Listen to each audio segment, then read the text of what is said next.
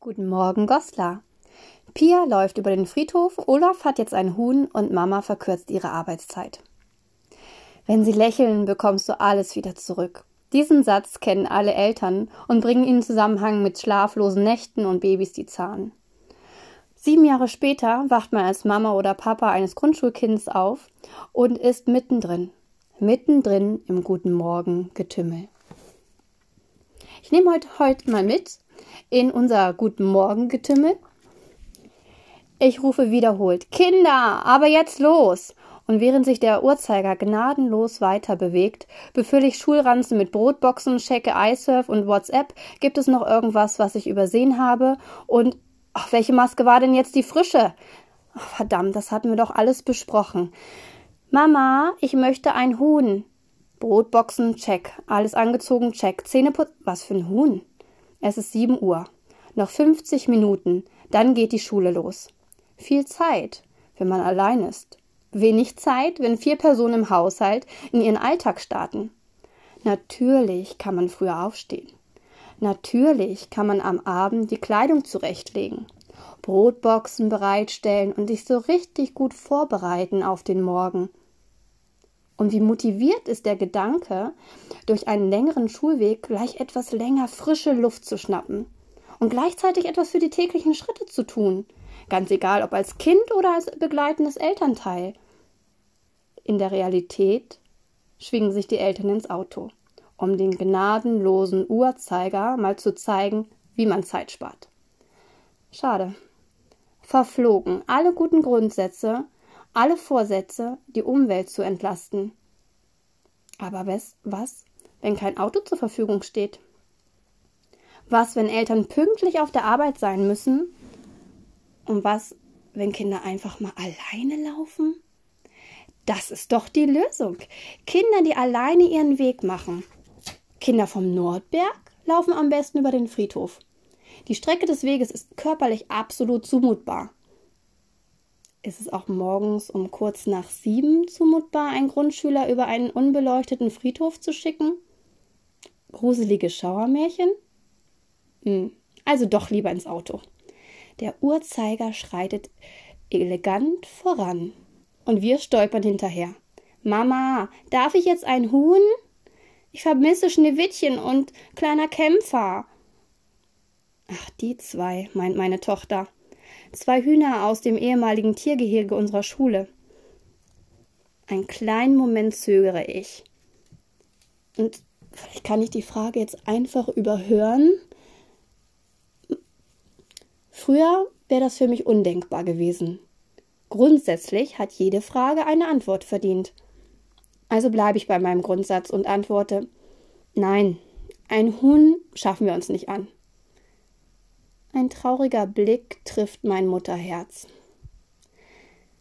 Die Tiere aus dem Tiergehege unserer ehemaligen Schule waren nicht nur einfach Tiere, irgendein Projekt, das waren echt wie Klassenkameraden.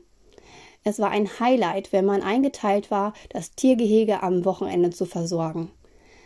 Man war der Größte, wenn man Mohrrüben mitbringen konnte, und es war einfach eine tolle Aktion, wenn die Klasse in der Woche dafür zuständig war, gemeinsam sich um die Tiere zu kümmern. Kinder lernen so, mit Tieren zusammenzuleben, Verantwortung zu übernehmen und sich zu organisieren. Leider ist kein Platz für Hühner in der Altstadt. Die kleinen Hasen, die haben es noch geschafft, aber die Hühner. Mittlerweile sitzen wir im Auto, düsen mit allem, was erlaubt ist, bis zur Autoschlange. Am Georgenberg herrscht Chaos. Die Schüler der Schule am Stadtgarten suchen Parkplatz. Die Eltern des neuen Kindergartens schlängeln sich in die Graufer Straße. Und oben am Wendehammer, da reihen sich die Autos für den Georgenberg.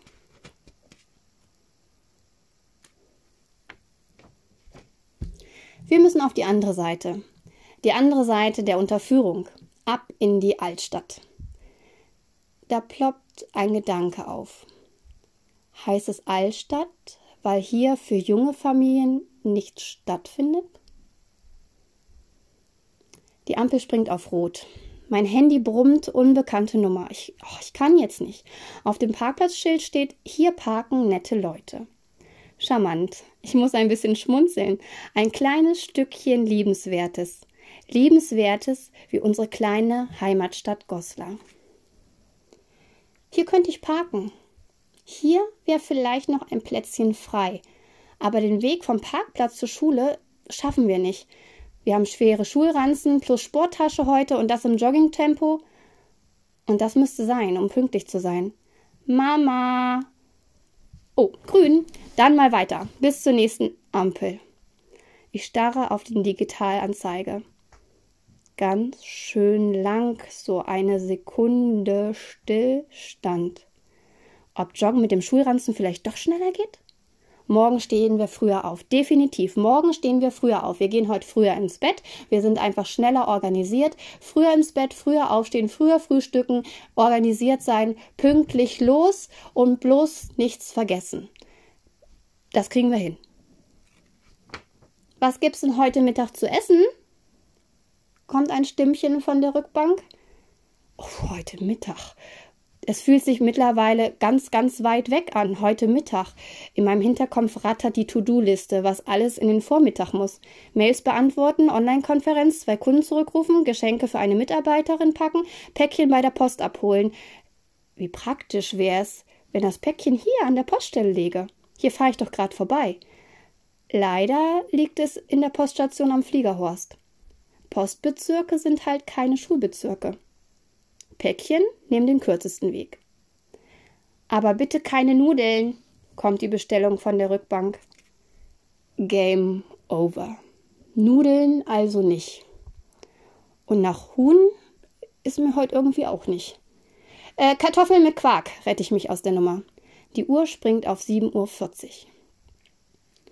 Vor dem Standortwechsel der Schulen habe ich mich zu dieser Zeit schon an meinen Laptop setzen können und mit meiner Arbeit gestartet. Jetzt sitze ich im Auto und stehe im Stau. Am Ratsgymnasium springen die Schüler aus den Autos ihrer Eltern, laufen quer, sind in Eile. Ich sehe einen Bus. Chaos. Ich zähle die Autos vor mir. Das kann ja gleich als Meditation zählen wenigstens ein Gesundheitshäkchen heute Morgen. Ich habe schon mal meditiert. Im Auto erzählt der nette Reporter von einem Fußballspiel. Verlierer. Die große Mannschaft verloren. Der Trainer muss gehen. Oh, auch das noch. Ich schalte ab. Ein kleines Stimmchen kommt von hinten. Was ist denn ein Trainer? Hat er keine Tore geschossen? Der Trainer kümmert sich ein, um sein Team. Der schießt keine Tore, der kümmert sich darum, dass das Team alle gut versorgt ist und weiß, wie es funktioniert. Ach so, du meinst wie so ein Lehrer? Oh, keine Diskussion am Morgen.